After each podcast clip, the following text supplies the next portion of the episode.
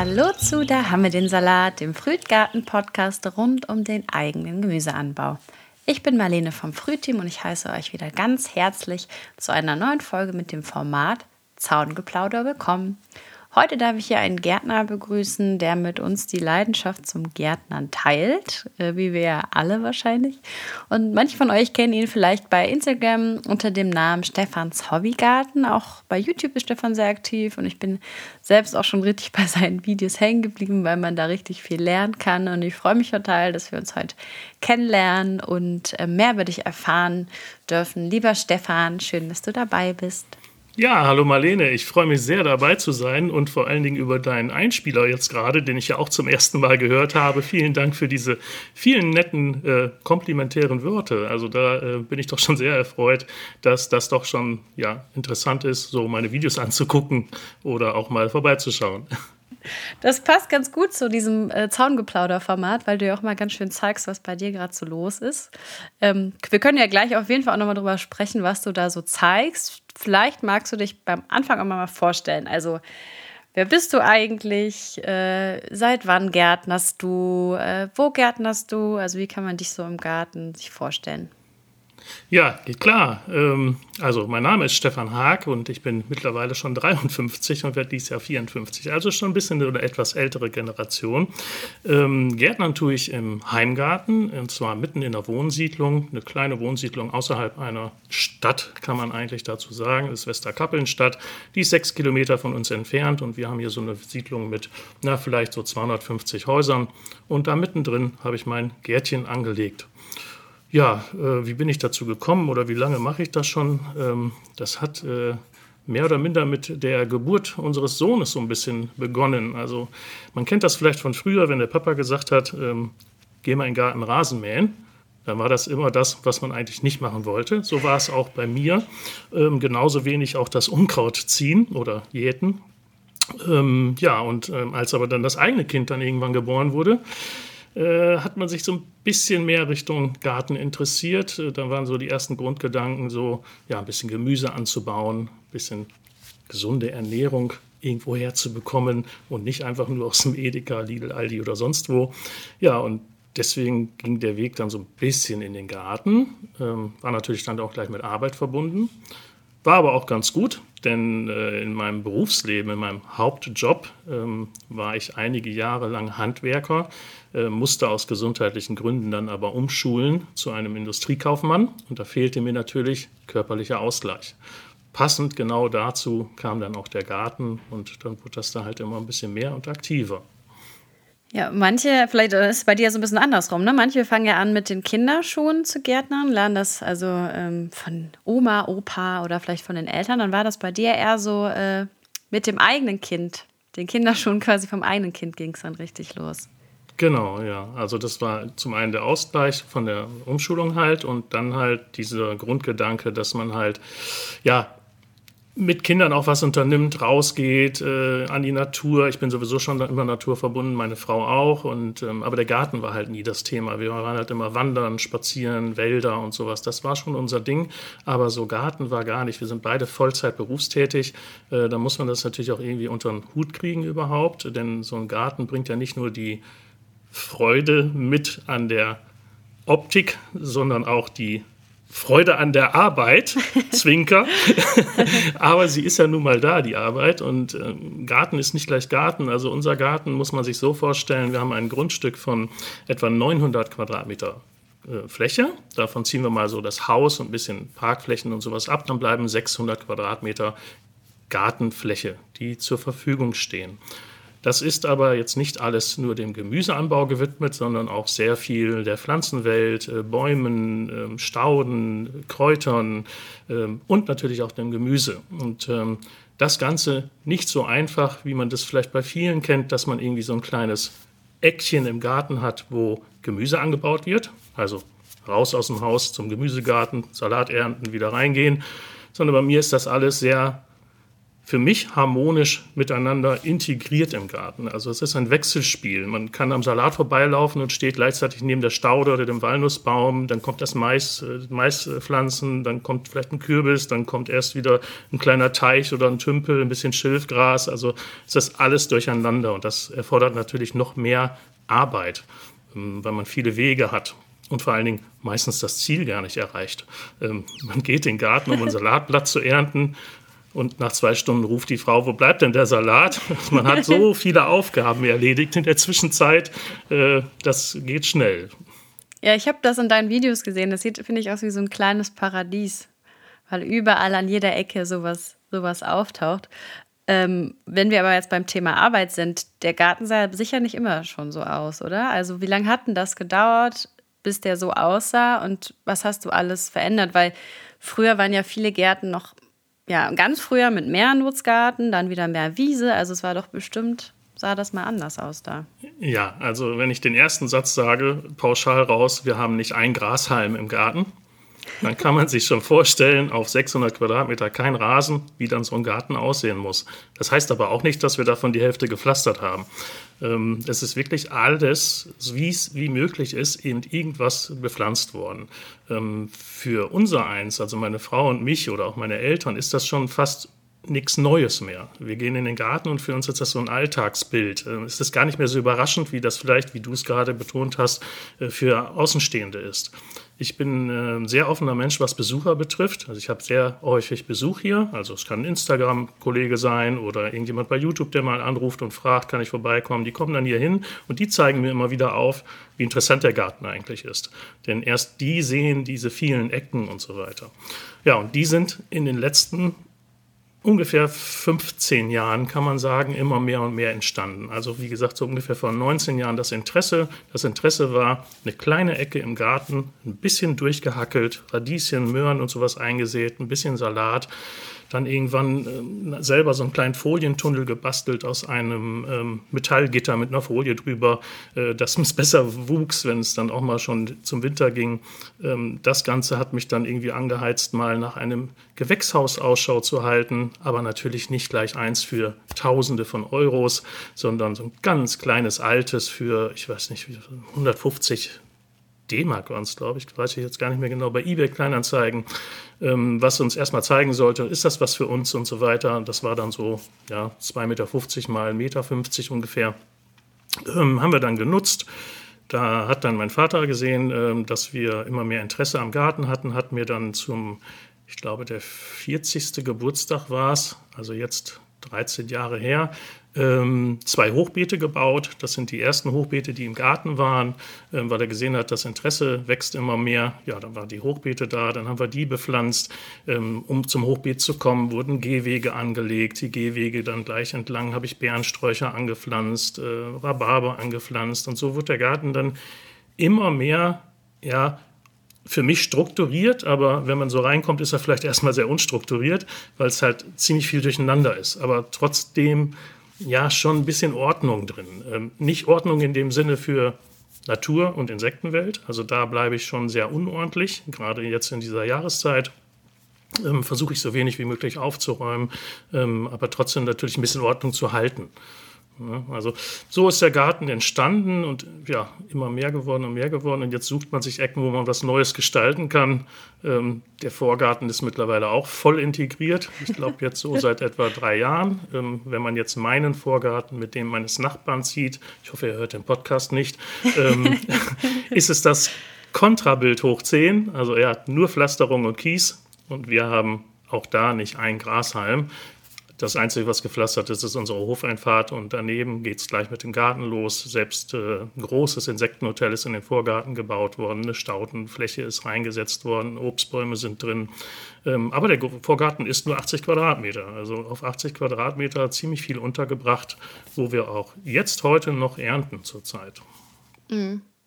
Ja, dieses Jahr ist eh bei ganz vielen Gärtnerinnen, haben wir das auch gehört, dass das sich so spät noch schön in den Herbst zieht mit der Ernte. Ja, die Temperaturen, die Temperaturen sind äh, so vielversprechend. Ich habe sowieso noch ausgesät, aber ich habe heute noch gedacht, noch weitere Dinge auszusäen. Äh, auch ruhig nochmal den Salat zu versuchen und sowas. Äh, versuchen sowieso, immer experimentieren, einfach machen. Ein Saatkorn kostet nichts und das Ergebnis kann so freudig sein. Auch dann noch bis in den Winter. ja, auf jeden Fall. Also im Winter wird sowieso bei uns auch geerntet. Wir haben immer äh, Sachen noch da. Das mag die rote Beete sein, das mag der Jakon sein, der in der Erde bleibt. Ähm, ja, viele Dinge, die äh, Porri kann bis zum Frost stehen bleiben. Ich versuche auch den Frost dann ein bisschen äh, zurückzuhalten, indem ich über meine Hochbeete ein Vlies drüber lege, äh, im Bogen drüber, damit der Frost nicht auf die Pflanze geht. Aber da kann man noch vieles machen. Und ansonsten ist ja noch der Einkochkeller da wo alles aus der Hauptsaison reingewandert ist. Also wir ernähren uns schon, man kann sagen, bestimmt zu 75 Prozent aus dem Garten. Ach, super. Ja. Ihr habt, du hast jetzt auch schon viel genannt, was ihr so anbaut. Ähm, baut ihr so durchweg durchs Gemüse ganz viel an? Also vielleicht kann, magst du mal ein bisschen erzählen, was bei euch so wächst. Ja, ähm, ich hatte mal eine Dame hier, die war von der Zeitung da und äh, als sie ihren Artikel geschrieben hat, ähm, war ich doch sehr erstaunt, wie viele Sachen wir doch so im Garten haben, denn das ist einem selber dann auch nicht so bewusst, aber nachdem sie dann alles so ein bisschen mitnotiert hat, stand dann nachher drin über 120 Gemüsesorten. also das ist schon, also es fängt bei mir meistens schon so an im März, dann habe ich so im Februar, März die Hochbeetvorbereitung durch. Dann gehen bei mir die ersten Brokkolis in die Erde, die Blumenkohle gehen in die Erde, Zwiebeln und ähm, Knoblauch wachsen ja sowieso über den Winter schon mal vor. Ähm, das sind so die Dinge, die, die als am, am Anfang reinkommen. Dann kommt die rote Beete. Äh, also ziemlich viele Dinge wiederholen sich natürlich. Ähm, aber macht man ja auch, weil es ja auch schmeckt. Also wir kochen ja dann die rote Beete auch ein in Gläsern. Meine Frau macht gerne Carpaccio daraus und solche Sachen. Ähm, dann viele Kräuter. Kräuter war jetzt ähm, auch so ein Ding. Wir hatten immer so, ja, Kräuterspirale hatten wir nie, Kräuterbeet auch nicht, sondern einfach so ein paar Steine, die um einer Fläche waren, wo wir Kräuter reingepflanzt haben. Das war nicht so das A und O. Das war dann für dieses Jahr, was wir jetzt äh, hatten im März, ein großes Projekt. Da habe ich ein komplett neues Kräuterbeet angelegt. Ähm, ich bin erstaunt, wie es heute aussieht. So überwuchert, also so voll. Äh, wir müssten eigentlich noch mehr dörren und trocknen, um haltbar zu machen, weil wir auch da ziemlich viel also fast eigentlich alles außer Salz und Pfeffer, äh, mit eigenen Gewürzen machen. Also wir haben alles Gläser mit eigenen Gewürzen. Chili äh, baue ich nur alle zwei, drei Jahre mal an, denn äh, das Gewürz reicht dann auch zwei, drei Jahre. Das ist höllisch scharf, wenn man das mal so selber macht und fertig macht. Ähm, geht auch viel an Verwandtschaft und Bekanntschaft dann dran raus. Auch Ernten gehen viel raus. Also Gurken, wenn die Gurkenschwämme kommen, äh, dann kriegen die Arbeitskollegen was, Freunde, Bekannte, Familie, äh, Tomaten. Dieses Jahr war ein bombastisches Tomatenjahr, da war bestimmt jeder sehr zufrieden, mhm. im Gegensatz zum letzten Jahr. Und wir haben so viel Tomatensauce eingekocht. Ähm, ja, Jakon, eine ganz neue Frucht, also seit letztem Jahr kennen wir die erst. Ähm, ich hatte da ein Video zugemacht, weil ich so euphorisch von dieser Pflanze war. Ich habe die selber geschenkt bekommen von einer Zuschauerin, eine, eine kleine Knolle und habe die eingepflanzt. Und ja, bei der Ernte habe ich sie dann probiert. War erstmal nichts, weil ich wusste bis dato noch nicht, dass man Jakon nach der Ernte so 10, 15 Tage liegen lassen soll. Erst dann bekommt die ihren Geschmack und das ist äh, eine sehr süße, saftige Frucht, optisch wie eine Süßkartoffel. Ähm, wer noch keinen Jakon im Garten hat, unbedingt rein damit. Ist keine große Arbeit und äh, schmeckt super lecker, ist auch sehr reinigend für den Körper, auch sehr gesunde äh, Frucht. Ähm, aber diese Dinge dann, ja, fantastisch, sowas aus dem Garten zu holen. Ne? Ja, auch so besondere Sachen. Also wir haben bei uns auch viel in der Community, ähm, die einfach andere Sorten und diese Diversität total lieben beim eigenen Gemüseanbau, weil man einfach auch mal ähm, andere Sorten ausprobieren kann, die vielleicht abseits von diesen klassischen, ähm, dem klassischen Saatgut auch sind, was man, was man so kriegen kann. Ja, gerade so auch Dinge, die unter der Erde wachsen. Also jetzt Diakon ist auch eine Pflanze, die unter der Erde quasi, also über der Erde wächst die Pflanze und unter der Erde die Knolle. Und das ist natürlich immer ein Überraschungspaket, genauso wie die Kartoffeln. Ähm, da bin ich ein bisschen traurig, dass ich nicht mehr Anbaufläche habe. Kartoffeln ist der größte Spaß eigentlich äh, bei der Ernte. Kann natürlich auch ein Trauerspiel sein, aber meistens war es bis jetzt ein Spaß. Also selbst wenn man aus einer Kartoffel fünf rausholt, ist es ja eigentlich ein gutes Ereignis ähm, und eine Freude, aber ähm, irgendwo ist dann mit den Anbauflächen auch Schluss in so einem kleineren Garten. Ähm, ich mache auch fast alles in Hochbeeten, also man kann sagen, dass ich bestimmt 80 Prozent, 85 Prozent in Hochbeeten arbeite. Ähm, das hat nicht den Grund des Alters, sondern ähm, ich habe ja sehr viele Pflanzen auch im Garten, auch Hecken und Bäume und Sträucher und möchte denen ihre Wurzeln natürlich freispielen lassen und setze dann natürlich überall vor einer Hecke zum Beispiel lieber ein halb hohes Hochbeet, wo die Pflanzenwelt sich drin ausleben kann, statt den Boden da noch zusätzlich mit zu belasten, was mhm. die Wurzelmassen oder den Nährstoffbedarf äh, betrifft. Ähm, das gleiche ist unter den Obstbaum, also unter den Obstbaum kommt trotzdem auch, jetzt im Moment sind Stauden alles, aber früher waren da auch schon Zucchini drunter, Kürbis drunter und sowas. Die können da mal hin, aber so alle anderen Sachen kommen bei mir in Hochbeete. Grundsätzlich ist das auch eine angenehme Sache, ähm, auch vom Bearbeiten, auch von der Vorbereitung. Ich arbeite hauptsächlich mit ähm, Pferdeäppeln ähm, oder halt mit äh, Schafwollpellets oder auch Schafwolle selber. Pure Schafwolle habe ich auch schon äh, viel mitgearbeitet. Also alles so Dinge, die man da gut in so einem Hochbeet gut unterbringen kann. Du baust ja auch viel selber, ne? Also auf deinem Kanal kann man ja auch viel dazu sehen. Ähm, und ich habe auch gesehen, dass du auch schon mal Kartoffeln in der Tonne ausprobiert hast. Was hast du denn dieses Jahr so gebaut oder was waren so neue Projekte? Also über die 15 Jahre ist ja viel gewachsen. Was stand dieses ja. Jahr so an? Also bauen muss ich immer. Ich bin sowieso ein sehr aktiver Mensch. Ich kann nicht still sitzen. Krankheit ist für mich das Schlimmste, was es gibt. Also ich muss mich immer bewegen und aktiv sein. Und äh, Holz ist äh, mein Favorit seit kleinem Kind. Also ich bastel schon immer gerne mit Holz. Mein Traumberuf war, ein Tischler zu werden. Bin ich nie geworden, weil meine Eltern damals nicht unbedingt wollten, dass ich in die Holzbranche gehe, sondern lieber was Vernünftiges lerne, EDV-technisch oder sonst irgendwas. Und deswegen kam dann erst so ein bisschen die Ausbildung oder Schule Richtung Metalltechnik, Elektrotechnik, äh, Datenverarbeitungskaufmann so ein bisschen. Ähm, aber das war dann alles nichts für mich. Ich wollte das Handwerk.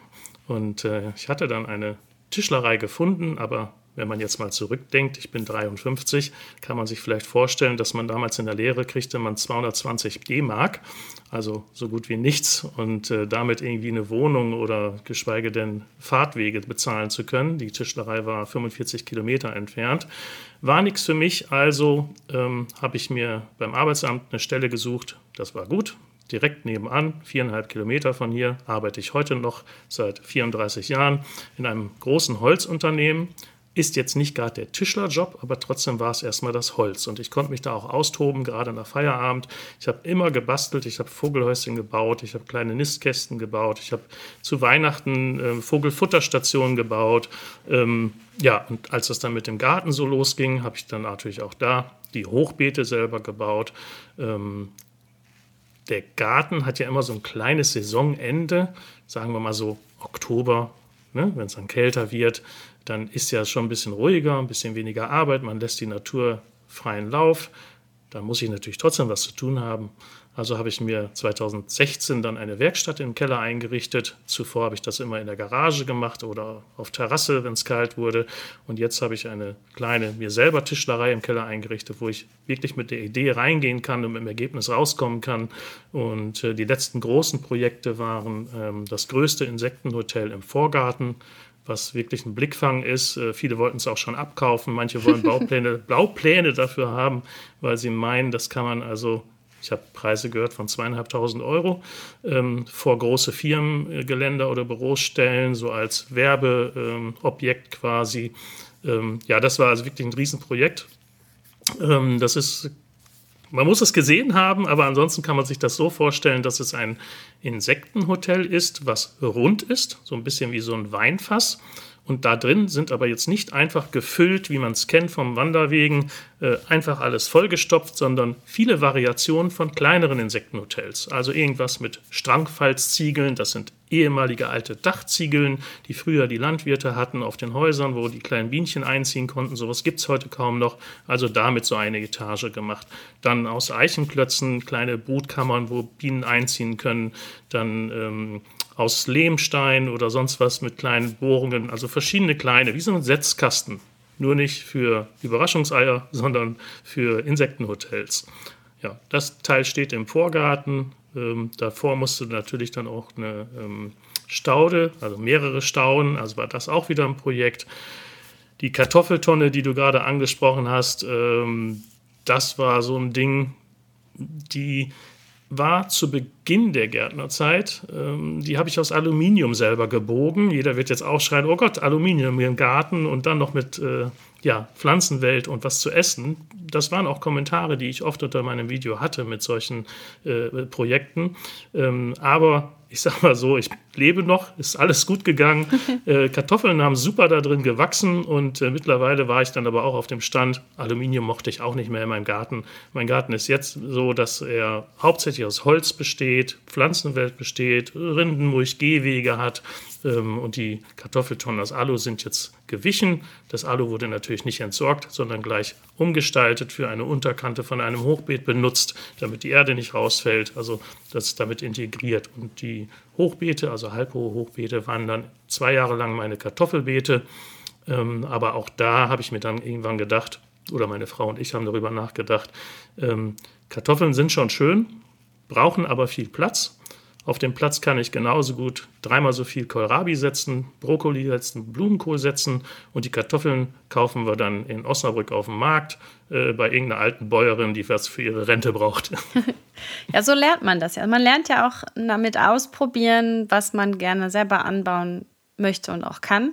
So, und du hast ja auch schon gesagt, ausprobieren ist ja auch wichtig. Das fällt dann vielleicht ja auch sowas wie mit den Kartoffelfässern mit rein. Was ist dir denn sonst noch so wichtig beim Gärtnern? Warum gärtnerst du? Was ist dir da wichtig? Ja, also ähm, grundsätzlich ist es so, dass man da abschalten kann. Ähm, ich muss sagen, in meiner Werkstatt schalte ich noch mehr ab. Also kommt darauf an, welche Arbeiten man macht, als im, im Garten. Denn im Garten sind ja natürlich auch Aufgaben, äh, die man sich vornimmt zu erledigen, weil man ja auch ein bisschen man hat ja immer ein bisschen Zeitdruck. Auch wenn man sagt, der Garten entspannt, trotzdem ist ja der Zeitdruck da, denn äh, ein Beet muss abgeerntet werden, um die Vorbereitung zu treffen für die neue äh, Saat, die rein muss. Ähm, das ist ja schon ein bisschen strukturierte Arbeit, die aber, muss ich sagen, in den Jahren mit in einen übergehen.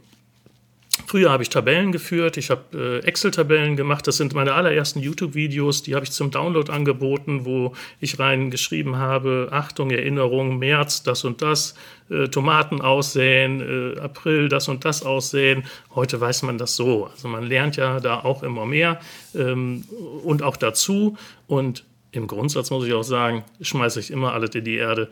Wie gesagt, ein Samenkorn zu verlieren ist nicht so schlimm wie das Ergebnis, was dabei rauskommen kann. Ich kriege sehr häufig die Anfragen, Stefan, kann ich jetzt noch das und das aussäen?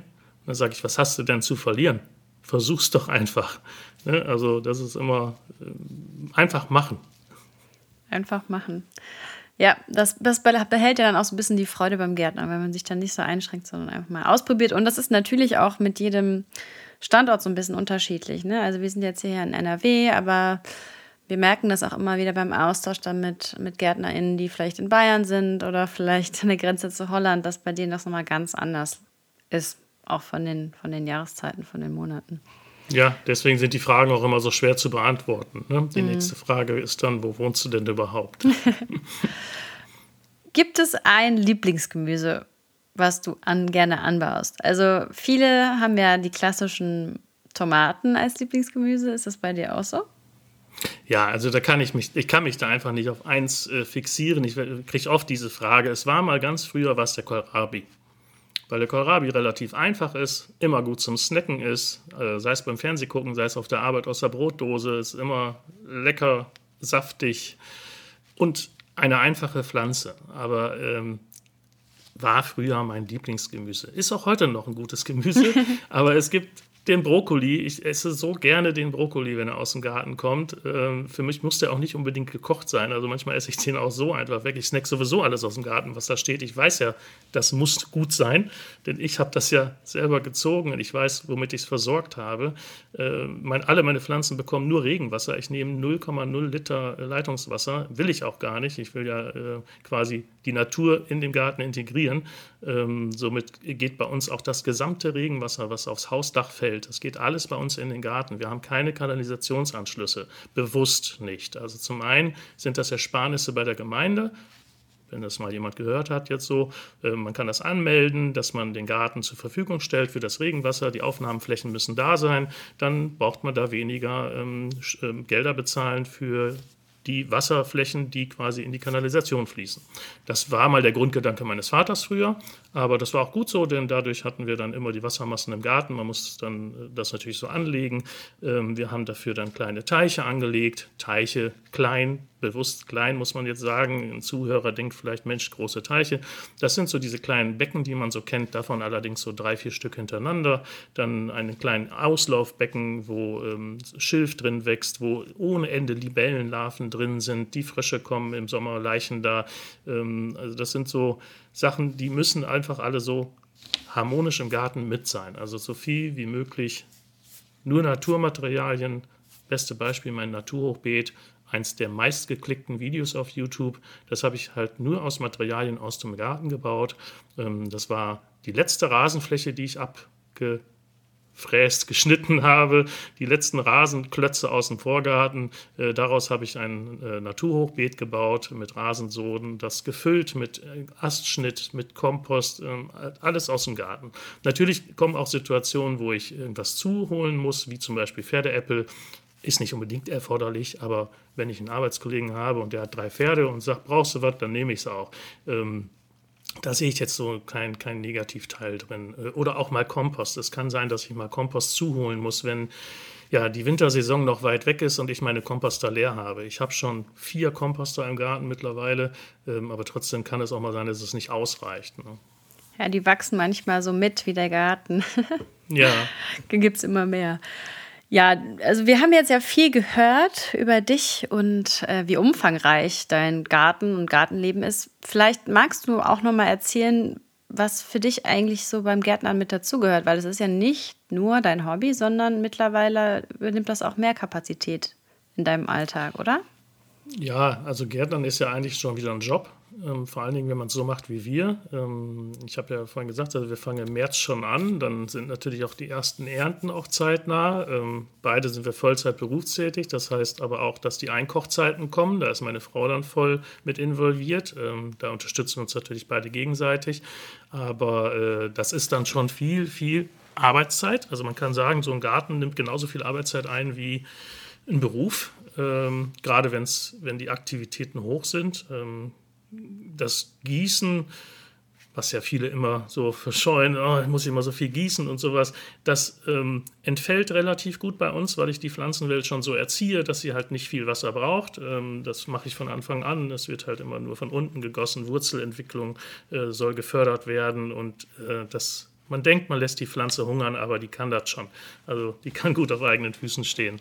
Ähm, ja, da, da ist so ein bisschen natürlich äh, zu sehen, dann äh, ja, YouTube ähm, erfordert auch viel Zeit, äh, ist auch manchmal schon so viel gewesen, dass ich nach drei Jahren äh, mich selber unter Druck gesetzt habe, weil der Kanal natürlich, wenn so ein Kanal wächst und man möchte alle zufriedenstellen, die zuschauen und ich bin jemand, der wirklich auf alle Kommentare eingeht. Ich unterhalte mit, mit jedem Zuschauer. Ich habe mittlerweile über 50.000 und äh, da geht viel Zeit drauf, nicht nur beim Video, sondern halt auch beim Kommentieren, Beantworten, über die Thematik sprechen, die Privatfragen klären und so weiter.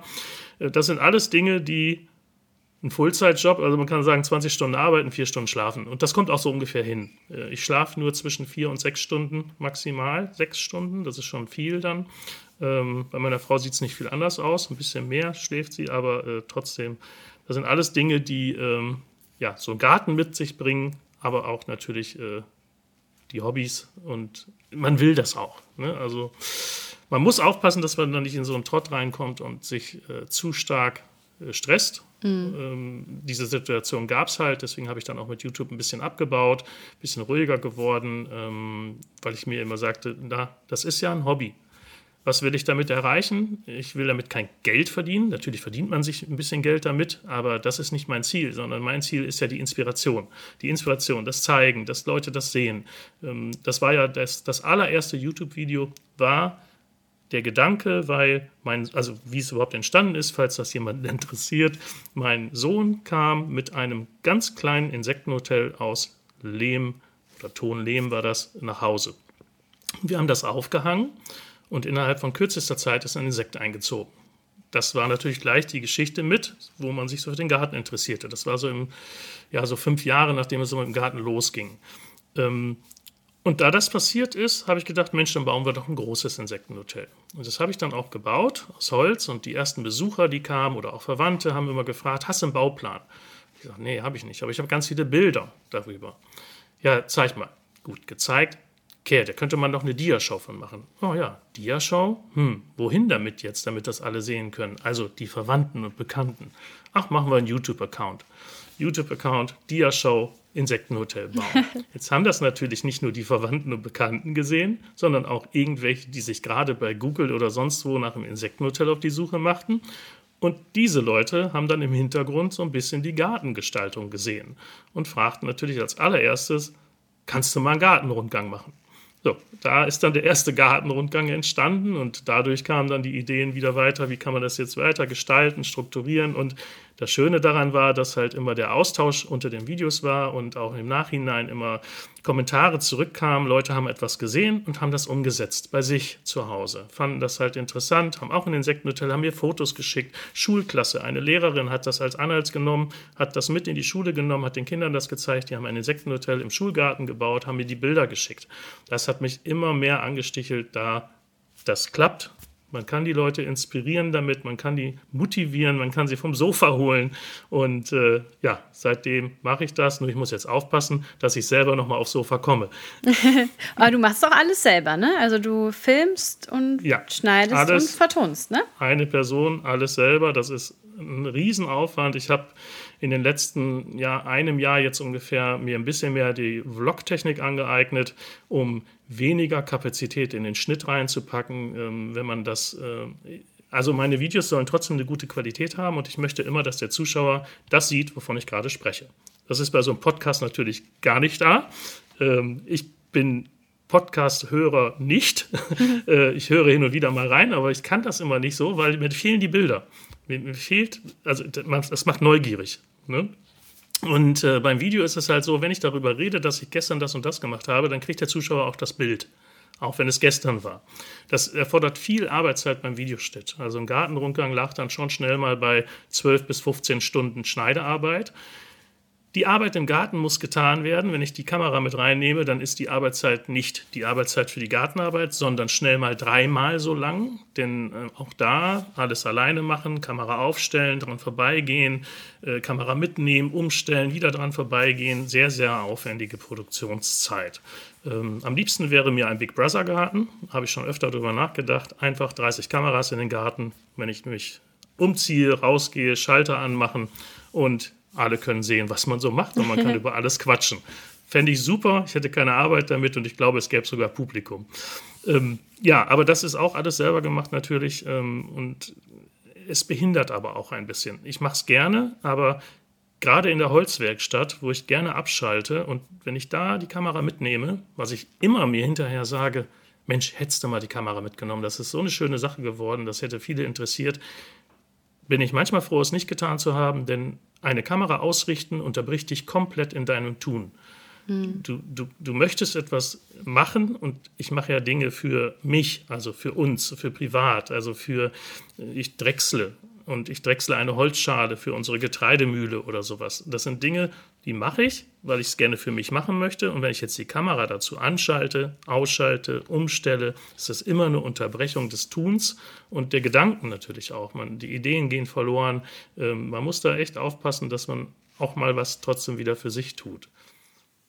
Das ist auf jeden Fall ein guter Tipp für, auch für alle Zuhörerinnen, egal äh, auf was, auf was man das bezieht, ob auf seinen eigenen Job oder ja. Familie und so weiter. Ähm, zum Schluss. Instagram, Entschuldigung, dass ich, Instagram ist das Gleiche. Deine Zuschauer sind bestimmt auch viele bei Instagram, Facebook und Co. Achtet darauf, dass ihr das, was ihr tut, nur auch für euch macht und nicht nur für andere. Ja, das nehmen wir gerne mit und ich denke mal, dass der eine oder die andere das auf jeden Fall auch gerne beherzigt. Ähm, zum Schluss fragen wir immer noch nach einem Tipp für die ZuhörerInnen. Du hast ja schon so ein paar Sachen genannt. Also einfach machen, experimentieren. Gibt es noch irgendwas, was du gerne mit auf den Weg geben möchtest?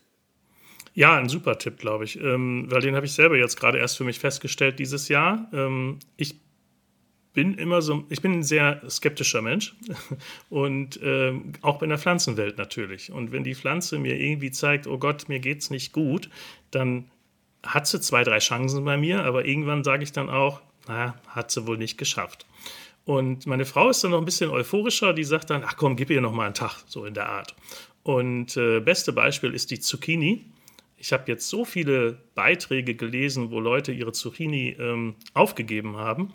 Ähm, das hätte ich auch fast getan. Mehltau, ne? also total weiße Blätter, es war nichts mehr. Die Früchte fangen an, vorne abzufaulen. Und ähm, wir sind dann wie folgt vorgegangen. Wir haben alles abgeschnitten und nur das Herz in der Mitte stehen gelassen. Und das ist jetzt ungefähr zweieinhalb Monate her. Und wir ernten wirklich heute noch von dieser Pflanze Zucchinis. Wow. Also nicht zu früh aufgeben. nicht zu früh aufgeben. Den Tipp nehme ich auf jeden Fall gerne mit. Ich weiß, dass das auf jeden Fall auch ein Thema war dieses Jahr bei uns in der Community. Also einige hatten aufgrund dieser trockenen Phasen und der Hitzewelle Mehltau. Also ja. ist das auf jeden Fall was man, etwas, was man gut ins nächste Jahr mitnehmen kann. Alles abschneiden, das Herz stehen lassen, sodass sie ein bisschen Blatt hat und dann beobachten. Aber meistens, also jetzt, sie hat es geschafft und die Gurke war ähnlich. Den Tipp merken wir uns. Ist doch ein guter Tipp zum Schluss. Ähm, Lieber Stefan, vielen Dank für das Gespräch und für die unter euch, die ähm, auch wie Stefan lieber ein bisschen mehr Bild äh, mit dabei haben. Ihr könnt ja auf jeden Fall bei Stefan vorbeischauen und euch mal alles angucken, von dem er so erzählt hat. Auf jeden Fall vielen Dank, dass du dabei warst und ja, heute unser Gast warst. Ja, Marlene, vielen Dank, dass ich dein Gast sein durfte. Ich äh, bin gespannt, wo das Ganze nachher veröffentlicht wird, ob man sich darunter austauschen kann. Ich freue mich auf jeden Fall auf den Austausch mit euren Gästen dort und vielleicht finde ich ja auch einen oder anderen Besucher später unter meinem Video wieder. Ja, dann das hoffen wir. Das äh, war es auf jeden Fall für heute mit der Hammelsalat. Wir freuen uns auch auf den Austausch in der Zukunft. Und wenn ihr mehr über Stefan erfahren wollt, dann schaut, wie gesagt, mal bei Instagram oder bei YouTube unter Stefans Hobbygarten vorbei. Da findet ihr die ganzen Videos und auch ähm, einige Projekte, über die wir heute gesprochen haben. Und äh, bei uns könnt ihr auch noch ganz viel lernen. Also schaut doch auch gerne mal in unserer Früht-App vorbei. Hier findet ihr in kurzer Zeit all das Gartenwissen, was ihr beim Anbau von eurem eigenen Gemüse braucht und könnt auch noch eure Beete planen und euch von einer ganz tollen Community aus HobbygärtnerInnen inspirieren lassen. Die App findet ihr im App Store oder unter www.früht.app. Wir wünschen euch ganz viel Spaß beim Gärtnern, auch jetzt in den kälteren Monaten und eine ganz erfolgreiche Ernte. Bis zum nächsten Mal. Ciao, ciao.